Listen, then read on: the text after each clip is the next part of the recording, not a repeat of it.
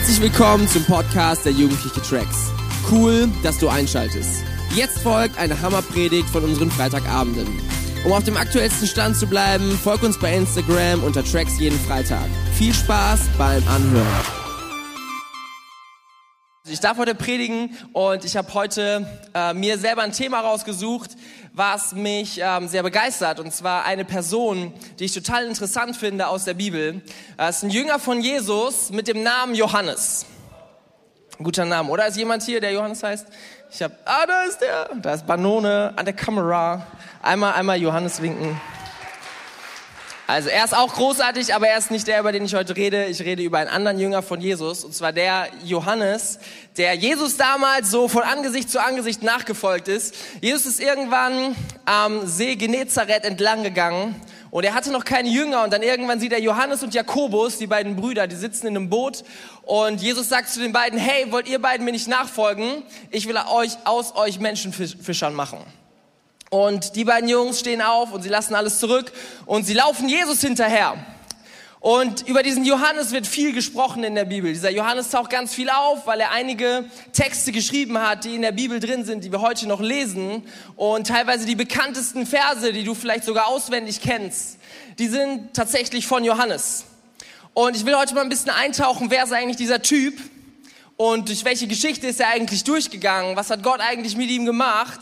Und ich finde es so spannend, sich damit mal ein bisschen zu beschäftigen. Weißt du, weil Johannes hatte und sein Bruder, sie hatten einen Spitznamen. Okay, überleg mal kurz, was sind die besten Spitznamen, die dir so einfallen, die du schon mal gehört hast. So, die beiden hatten Spitznamen und dieser Spitzname war die Donnersöhne. Krass, oder? Die Donnersöhne. Überleg mal kurz, stell dir mal einen Donnersohn vor, vor deinem inneren Auge.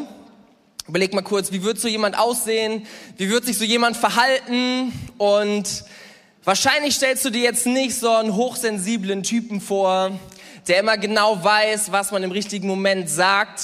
So jemand, der immer ganz behutsam ist. Und du stellst dir wahrscheinlich jemanden vor, der jedes Fettnäpfchen mitnimmt, der ähm, naja, seine Kraft nicht richtig einschätzen kann, der vielleicht extrem laut ist, viel lauter als er eigentlich sein sollte. Ähm, und so, das ist so ein Bild oder so ein Spitzname, der ungefähr so ein bisschen zeigt, in welche Richtung Charakter Johannes so war. Johannes wurde genannt der Donnersohn. Und Johannes, während er so Jesus hinterherfolgte, gibt es so ein paar Geschichten, wo ein bisschen was über ihn gesagt wird, wo ein bisschen klarer wird, wie war der Typ eigentlich drauf. Da gibt es so diese eine Geschichte, Jesus war unterwegs mit seinen Jüngern und dann wollten sie durch diese eine Stadt durchgehen. Weil Jesus ist immer so von Dorf zu Dorf gegangen und dann hatten sie ein Ziel, sie wollten nach Jerusalem und dann hat er gesagt, ey komm Jünger, wir gehen durch dieses Dorf durch, das ist ein super Weg und dann gehen wir danach nach Jerusalem. Und bevor sie in dieses Dorf reinkamen, kam ihnen schon jemand entgegen und hat ihnen gesagt, hey Jesus und ihr Jünger, ihr dürft nicht in unser Dorf kommen, wir wollen das nicht. Wir wollen euch hier nicht haben. Weiß nicht, ob das schon mal jemand zu dir gesagt hat. Ist kein schönes Gefühl eigentlich, wenn das jemand zu dir sagt. Und es gibt jetzt so verschiedene Wege, wie du darauf reagieren kannst. Es gibt so verschiedene Optionen, die, äh, die du so hast, darauf zu reagieren. Und ich stelle mir gerade so vor, wie Jesus kurz überlegt, was er jetzt dazu sagt. Ich weiß nicht, ob Jesus überrascht war, ob Jesus überhaupt mal irgendwann überrascht war. Aber in diesem Moment wird ihm etwas gesagt, was er selber wahrscheinlich nicht so toll fand, weil er wollte ja da reingehen.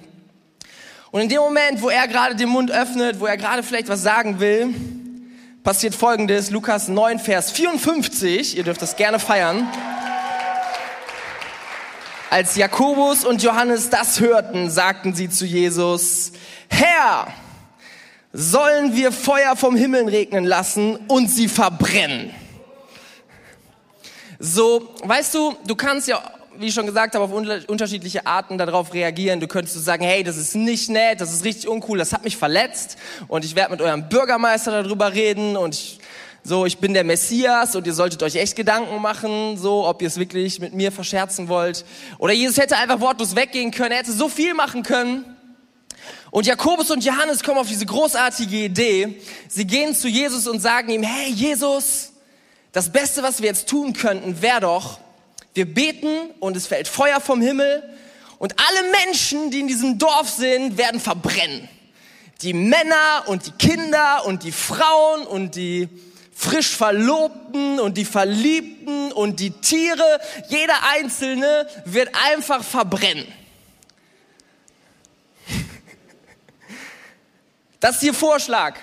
Und ich kann mir so vorstellen, wie Jesus sich so halb umdreht und einfach so denkt, hey, ey, was ist los mit euch? So, wa warum bist du so? was geht in deinem Kopf ab? So, ja, das war nicht so nett, aber wir müssen sie nicht verbrennen. okay?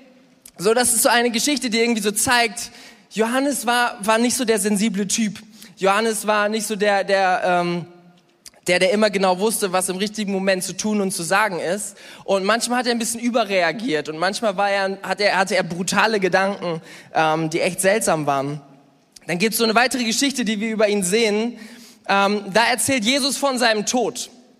Und Jesus sagt seinen Jüngern und den Leuten, die drumherum stehen, dass er sterben wird kann sich reinversetzen in die Situation. Sehr, sehr ernste Situation. Jemand, der lange mit dir unterwegs ist, den du sehr, sehr magst, sagt dir, dass er sterben wird.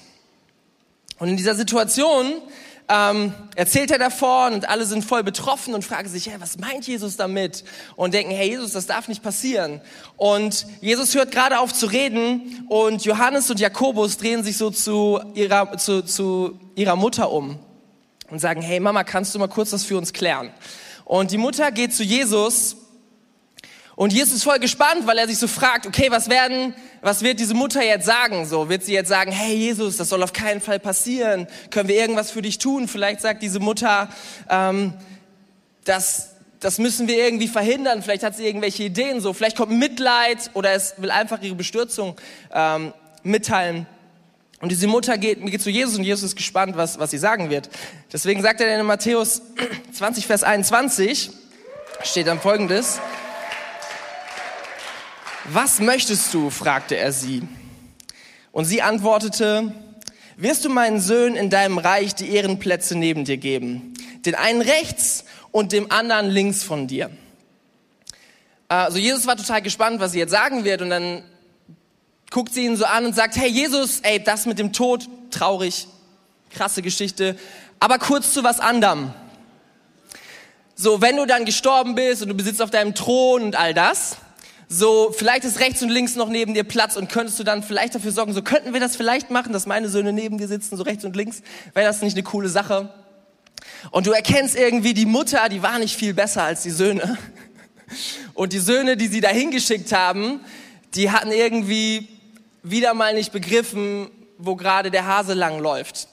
Und auch hier zeigt sich wieder, Johannes war ein Typ, der hätte sich echt mal so hinterfragen können. Ich hoffe auch, er hat's gemacht. Ich hoffe, er hat auch irgendwie wahrgenommen, dass es in dem Moment nicht so das Richtige ist. Und wir sehen, er ist ein Egozentriker, er dreht sich um sich selber, er will selber irgendwie auf einem Thron sitzen, während eigentlich gerade angebracht ist, mal drüber nachzudenken, was es das heißt, dass jemand stirbt. Äh, wir haben schon gehört, so dieser Spitzname von ihm ist der Donnersohn, der sagt schon irgendwie alles. Aber interessant ist, wenn wir heute an Johannes denken, dann denken wir zurück an jemanden, der eigentlich ein ganz anderes Bild hat so, wenn, wenn du heute Leute fragst, an was denkst du, wenn du an Johannes denkst? So, wenn du vielleicht viel die Bibel gelesen hast, wahrscheinlich ist dir noch nie durch den Kopf gegangen. Johannes war ein richtig krasser Draufgänger und er hat richtig viel Müll gelabert und er hätte öfter mal schweigen sollen und er ist irgendwie angeeckt. So wahrscheinlich ist das nicht das Bild, was du hast, wenn du schon viel die Bibel gelesen hast oder wenn du Theologen fragst. Das ist nicht das Erste, was sie dir erzählen, sondern das Erste, was sie dir sagen, ist, Johannes war jemand, der hat den bekanntesten Bibelvers auf der Welt ähm, geschrieben. Johannes hat diese Worte aufgeschrieben, Johannes 3, Vers 16, denn Gott hat die Welt so sehr geliebt, dass er seinen einzigen Sohn hingab, damit jeder, der an ihn glaubt, nicht verloren geht, sondern das ewige Leben hat. Johannes hat diese Worte geschrieben und wir schauen in einen anderen Text, den Johannes geschrieben hat. Johannes schreibt in 1. Johannes 4, Vers 7, Liebe Freunde, lasst uns einander lieben, denn die Liebe kommt von Gott. Wer liebt, ist von Gott geboren und kennt Gott. Wer aber nicht liebt, kennt Gott nicht, denn Gott ist die Liebe. Gottes Liebe zu uns zeigt sich darin, dass er seinen einzigen Sohn in die Welt sandte, damit wir durch ihn das ewige Leben haben. Und das ist die ganz, das ist die wahre Liebe. Nicht wir haben Gott geliebt, sondern er hat uns zuerst geliebt und hat seinen Sohn gesandt, damit er uns von unserer Schuld befreit. Liebe Freunde, weil Gott uns so sehr geliebt hat, sollen wir auch einander lieben. Niemand hat Gott je gesehen, aber wenn wir einander lieben, dann bleibt Gott in uns und seine Liebe kommt in uns zur Vollendung. Weißt du, woran sich Leute erinnern, wenn sie an Johannes denken, ist, dass er über Liebe schreibt. Und dieser Typ schreibt mehr über Liebe, als es irgendein anderer Jünger getan hat. Dieser Johannes ist voll davon. Ich meine, wir haben hier gerade zehn Zeilen von ihm gelesen und wie oft kommt dieses Wort Liebe rein? Irgendwas will er uns sagen. Weißt du, dieser Johannes schreibt selber dieses Evangelium, das Johannesevangelium. Und in diesem Johannesevangelium erzählt er ganz, ganz viel über einen Johannes, der er selber ist. Und er nennt ihn nicht mit dem Namen Johannes, sondern er nennt ihn immer der Jünger, den Jesus liebte. Er nennt nicht seinen Namen, sondern er nennt immer den, den, diesen Namen, den er sich selber gibt, der Jünger, den Jesus liebte. Irgendwas ist doch mit diesem Typen und dieser Liebe. Irgendwas sticht da so sehr heraus. Und Jesus selber, äh, Johannes selber, wenn er auf sein Leben zurückguckt, auf das, was er selber schreibt, das, was er selber alles miterlebt hat, wenn er zurückguckt auf sich selber, dann nennt er sich der Mann, den Jesus liebte. Das ist für ihn das Wichtigste, was von seinem Leben übrig bleibt. Das ist das, was er als allererstes betont, das ist das, was er dick unterstreicht. Und für uns wirkt das so ein bisschen seltsam, so, hä, hä ja, hm, Jesus liebte dich, das musst du immer noch dazu sagen. Hey, weißt du, Johannes war kein Romantiker. Das haben wir vorher festgestellt. Johannes war nicht dieser Gefühlstyp und der dann da saß und immer mit so Tränen in den Augen, ähm, so, so jemand, der nah am Wasser gebaut war. Johannes war, war nicht so ein Typ, echt nicht. Guck dir an, wie er drauf war. Johannes war so nicht. Aber Johannes hatte irgendwas verstanden in seinem Leben und irgendwas ist mit ihm, dass er nur noch über Liebe redet. Und wenn heute Leute auf ihn zurückgucken, dann sehen sie immer, dass es jemand, der so voll ist von diesem Thema.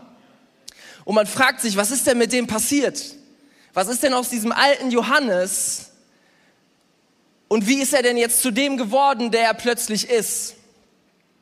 Weißt du, und bei Johannes ist es so, Johannes redet viel mehr darüber als jeder andere Jünger, der auch nachher Texte geschrieben hat. Weil Johannes etwas erlebt hat und Johannes etwas gesehen hat, was kein anderer Jünger gesehen hat.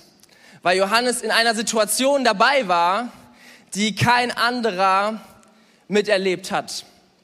Weißt du, Johannes stand nach dieser Geschichte mit Jesus erzählt, dass er sterben wird, stand er einige Zeit später mitten in Jerusalem auf diesem Hügel, der Golgatha heißt.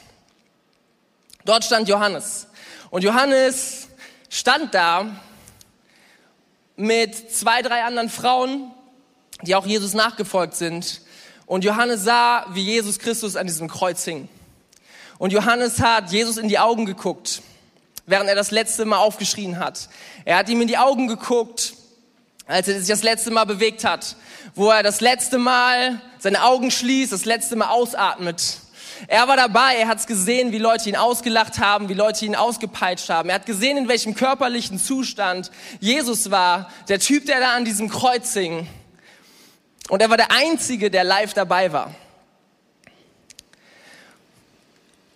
Und es ist so krass, was es mit diesem Johannes gemacht haben muss, live zu sehen, was es bedeutet, dass Jesus Christus für ihn gestorben ist.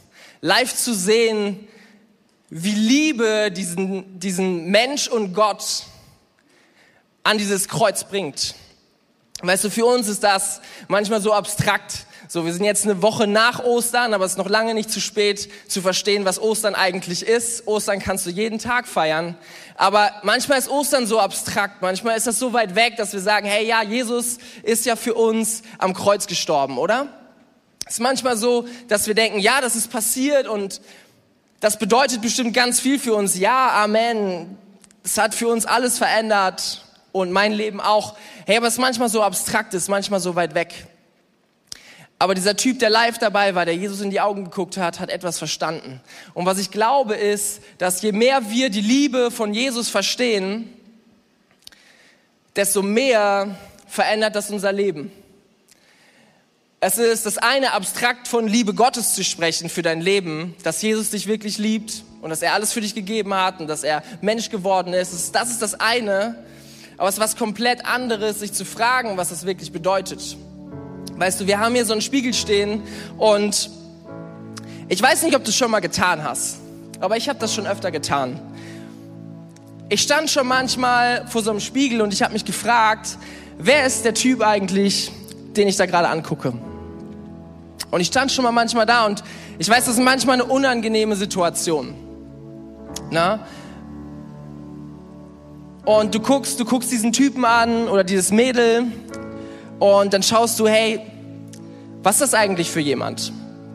Über jemand, jemand, den du, über den du allgemein sagen würdest, ja, Jesus liebt den. Ja, und Jesus ist für den gestorben. Aber dann, wenn du dir diesen, diesen Typen, dieses Mädel mal anguckst und mal drüber nachdenkst, wer ist das eigentlich? Und dich mal im Detail fragst, hey Gott, kannst du den wirklich lieben? So wie der aussieht, so mit der Nase und mit Übergewicht und mit vielleicht nicht so schön wie andere Leute. Kann ein Gott diese Person, die ich gerade im Spiegel angucke, kann ein Gott diese Person lieben? Würde ein Gott diese Person, die ich jetzt gerade sehe, würde dieser Gott diese Person lieben? So, wenn du diese Person anguckst und, und denkst, hey, könnte ein Gott eine Person lieben, die selber gar nicht weiß, wer sie eigentlich ist, die auf der Suche ist und irgendwo versucht rauszufinden, wo sie hingehört und was sie tun sollte in ihrem Leben? Kann ein Gott diese Person lieben, die immer noch nicht verstanden hat, was ihr wert ist, die immer noch danach sucht und alles Mögliche tut, um zu verstehen, dass sie wertvoll ist? alles Mögliche tut und ausprobiert und sich den Wert bei irgendwelchen Leuten zu holen und irgendwie sich Respekt zu verdienen. Kann ein Gott diese Person lieben? Kann ein Gott diese Person lieben, die so viel falsch gemacht hat? Kann ein Gott diese Person lieben, die ich jetzt gerade angucke, die so eine krasse Geschichte hinter sich hat, die so viel Zerbrochenheit im Leben hatte? Kann ein Gott diese Person lieben, die vielleicht keine Freunde hat, die sonst kein anderer Mensch liebt, um die sich nicht mal die Eltern vernünftig gekümmert haben? Kann ein Gott diese Person lieben? Weißt du, und das kannst du dich manchmal fragen, wenn du in diesen Spiegel guckst. Kann ein Gott diese Person im Detail eigentlich lieben? Weil das ist was ganz anderes, als wenn du allgemein abstrakt sagst, ja, Gott liebt diese Person schon irgendwie. Aber wenn du dich wirklich mal anguckst, wenn du wirklich auf dein Leben guckst und sagst, was würde das denn bedeuten, wenn dieser Gott mich liebt? Was würde das, was würde das bedeuten? Wen würde er da eigentlich lieben? Und das Krasse ist, Johannes hatte die Antwort genau auf diese Frage. Johannes hat diese Antwort, während er Jesus anguckt und er denkt, es ist so krass, es ist so überwältigend, dass dieser Gott tatsächlich mich liebt. Dass Johannes tatsächlich mich liebt, der so viel falsch gemacht hat, der so viel gemacht hat, wofür er, Johannes sich sein ganzes Leben geschämt hat. Weißt du, Johannes guckt, hat wahrscheinlich selber Bibeltexte gelesen, hat gedacht, au Backe, was steht in der Bibel über mich? Und Johannes hat diesen Jesus gesehen und hat gesehen, was er für ihn getan hat. Das war der alles entscheidende Unterschied. Und seitdem hat sich in seinem Leben alles verändert. Weißt du, und ich kann ehrlich zu dir sein, ich kann mich in dieser Geschichte so gut wiederfinden. Ich kann mich so gut wiederfinden, weil ich irgendwann als kleines Kind schon Gott kennengelernt habe und irgendwie gemerkt habe, ja, Gott gibt es und Gott ist cool und es ist total gut, mit ihm zusammenzuleben und Gott meint es gut mit mir. Das habe ich als Kind damals schon festgestellt und habe mich fest entschieden, ich will mit Gott zusammen leben. Er soll der Herr meines Lebens sein. Das habe ich habe ich damals fest entschieden. Und dann kamen ein paar Jahre in meinem Leben, wo ich das wusste, aber wo ich genau das Gegenteil gelebt habe. Und wo ich all das vor Augen hatte, wo ich dachte, hey, aber so müsste ich mich verhalten, so müsste ich sein und ich weiß ganz genau, ich muss mir nichts vorlügen, ich weiß ganz genau, was Gott eigentlich von mir will, aber ich tue exakt das Gegenteil. Und ich sagte, ich war, ich habe mich so weit weg gefühlt von Gott. Ich habe gedacht, hey Gott, ich weiß, dass du gut bist und ich weiß, dass du existierst, aber leider passt mein Leben gar nicht zu dir. Leider passt mein Leben überhaupt nicht in diese Schablone rein, in die ich eigentlich reinpassen sollte. Und dann weiß ich noch, wie ich damals an meinem Flugzeug saß und wir sind in Urlaub geflogen und ich dachte einfach nur, hey, ich hoffe einfach, dieses Flugzeug kommt an, weil wenn ich sterbe, weiß ich ziemlich sicher, dass ich nicht bei Gott bin. So, und das war, das war dieser Typ, den ich im Spiegel gesehen habe. Das war das, was ich gesehen habe, als ich auf mein Leben geguckt habe. Und irgendwann stand ich ein paar Monate später in einem Gottesdienst, wohl wissend, dass ich, es war damals bei Tracks, das Tracks für mich, es war überwältigend, ich fand es so cool und ich fand es so hammer, dass Leute so mit Gott leben, aber ich wusste, dass es nichts mit meinem Leben zu tun hat und dass ich nicht da reinpasse. Und in diesem Moment, wo ich in diesem Lobpreis stand, merkte ich plötzlich, wie Gott ziemlich klar zu mir sagt, ich will dich trotzdem haben. Und ich sag dir, an diesen Moment denke ich so oft zurück. Ich sag dir, wenn du mich siehst, dass ich in der ersten Reihe springe, in diesem Moment denke ich so oft an diesen Moment zurück, weil es mir so viel bedeutet hat. Weil dieser Moment für mich alles verändert hat. Weißt du, es gibt Leute, die ich heute noch aus meiner Schule treffe und die sagen mir heute immer noch ins Gesicht vor anderen Leuten, hey, in der siebten Klasse ist irgendwas mit dir passiert. Ich weiß nicht, was es ist, aber es hat irgendwas mit deinem Glauben zu tun. Es hat irgendwas mit dieser Kirche zu tun. Irgendwas ist mit dir passiert. Weißt du, mich am Lehrer nachher gefragt, was mit mir passiert ist oder oder waren total verwundert, wie ich drauf war. Weißt du, das war keine krasse Anstrengung. Das war nicht, dass ich plötzlich irgendwie versucht habe, ein besserer Christ zu sein. Es war einfach nur, dass ich verstanden habe, wie sehr dieser Gott mich liebt. Weil ich so sehr wusste, dass ich überhaupt nicht liebenswert bin. Weil ich so sehr wusste, dass dieser Gott mich eigentlich abstoßen müsste. Aber weil ich plötzlich gesehen habe, wow, dieser Gott hat alles dafür getan, dass ich wieder zu ihm kommen kann. Und er hat Gnade für mich eine ganz praktische, konkrete Gnade für genau das, was ich so oft verbockt habe und was ich immer noch verbocke und wie ich über Menschen denke und wie ich mit Menschen umgehe und dass es nicht wertschätzend ist und so weiter und so fort. Aber dieser Gott hat Gnade und dieser Gott hat Liebe für all das. Und ich will dich einladen jetzt in eine Lobpreiszeit. Ich möchte dich einladen jetzt deinem Gott selber zu begegnen, weil ich kann dir so viel erzählen, aber es ist so viel besser, wenn du, ob du hier im Saal bist oder ob du zu Hause bist, deinem Gott selber begegnest. Und dieser Gott ist heute hier, Jesus Christus ist heute hier, ob du ihn siehst oder nicht. Aber er ist dir total nah, näher, als du dir das vorstellen kannst.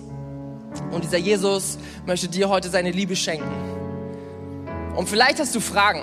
Vielleicht guckst du in deinen eigenen Spiegel und du sagst, hey, kann ein Gott, diesen Menschen lieben? Ich meine, guck, guck die anderen an. Vielleicht kann Gott die lieben. Kann ich mir total gut vorstellen. Aber kann Gott diese Person da lieben im Spiegel? Und vielleicht stellst du deinem Gott mal genau diese Frage und hörst mal hin, was er dir sagen möchte.